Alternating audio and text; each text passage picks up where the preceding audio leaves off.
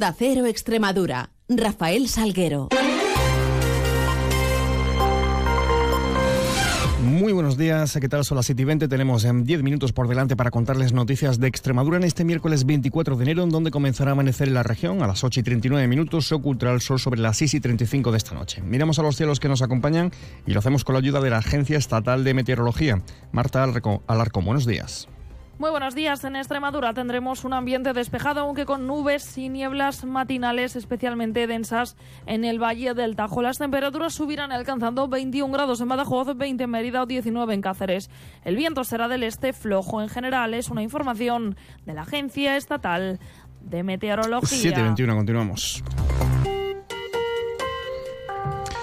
Hablamos de infraestructuras. El consejero extremeño de la materia, Manuel Martín, respecto a la situación del puente de Cedillo, que conecta con Portugal, matizaba que este puente es competencia del gobierno luso, que aún se desconoce la ubicación incluso exacta del mismo, que la Junta tiene presupuestado ya los dos millones para la carretera de acceso y que el acuerdo entre, eh, entre el Portugal y el gobierno español eh, sitúa ahora mismo la pelota en el tejado del gobierno central. Que si todo esto se ha ralentizado no es por culpa de la Junta de Extremadura sino del Gobierno de España, sin olvidar que el Ministerio de Política Territorial emitió un informe favorable. En todo caso, instamos al nuevo, de nuevo al Ejecutivo Central que permita cuanto antes que este proyecto siga adelante. También subrayaba ayer eh, Martín que el contacto con los responsables eh, de fomento de infraestructuras del Gobierno de Castilla-La Mancha es fluido y solo falta concertar una fecha para reunir eh, a ambas delegaciones y avanzar en materias como son las referidas a carreteras o la conexión ferroviaria. Solo en este mes de enero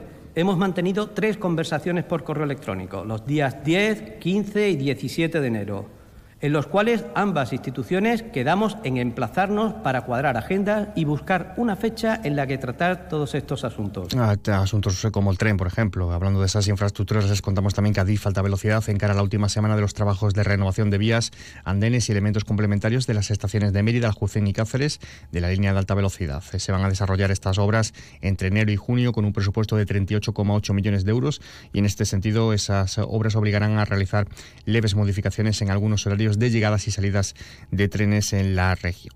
Por otra parte, el Consejo de Gobierno daba luz verde ayer al Plan Integral de Residuos de Extremadura para el periodo 23-30, el PIREX, y de facto elimina el concepto de macrovertedero. Victoria Bazaga es la consejera portavoz. Este nuevo PIREX contempla la eliminación del concepto de marco macrovertederos en Extremadura.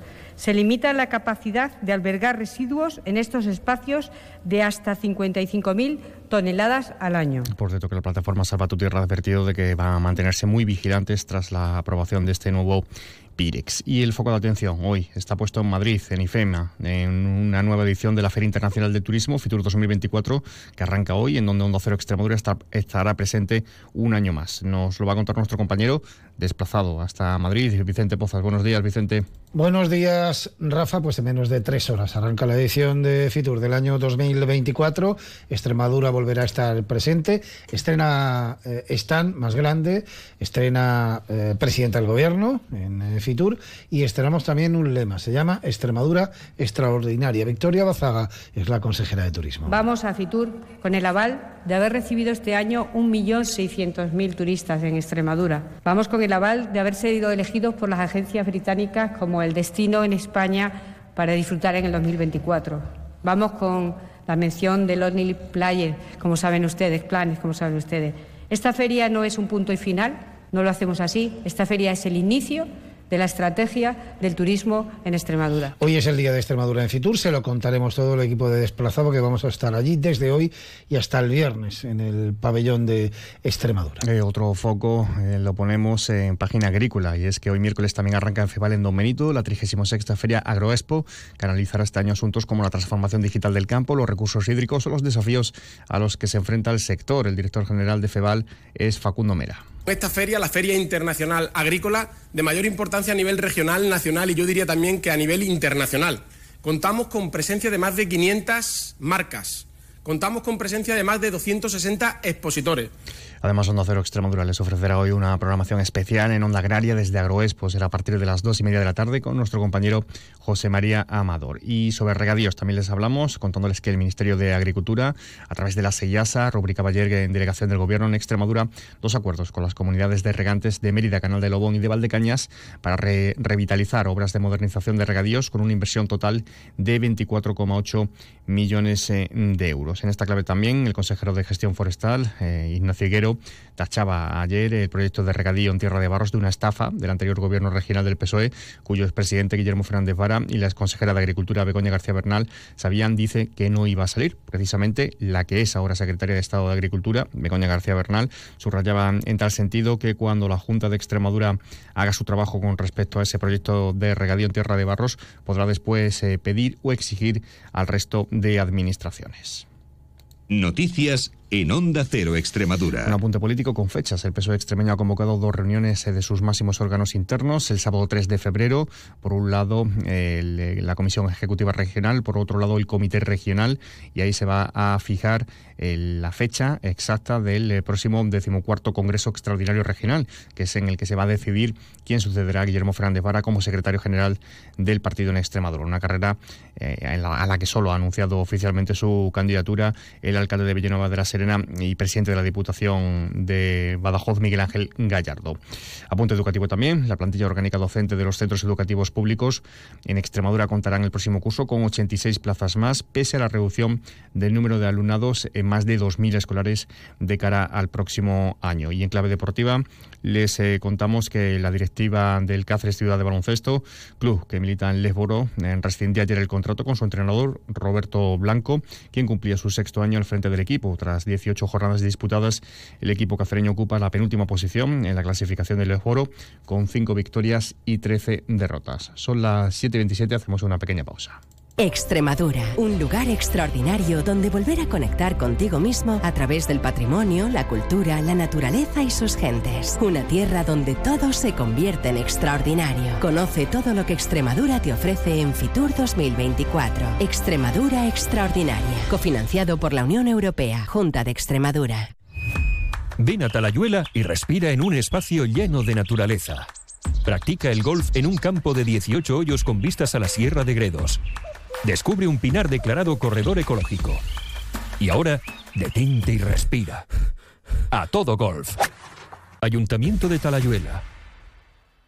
Flexibilidad. Dedicación. Confianza.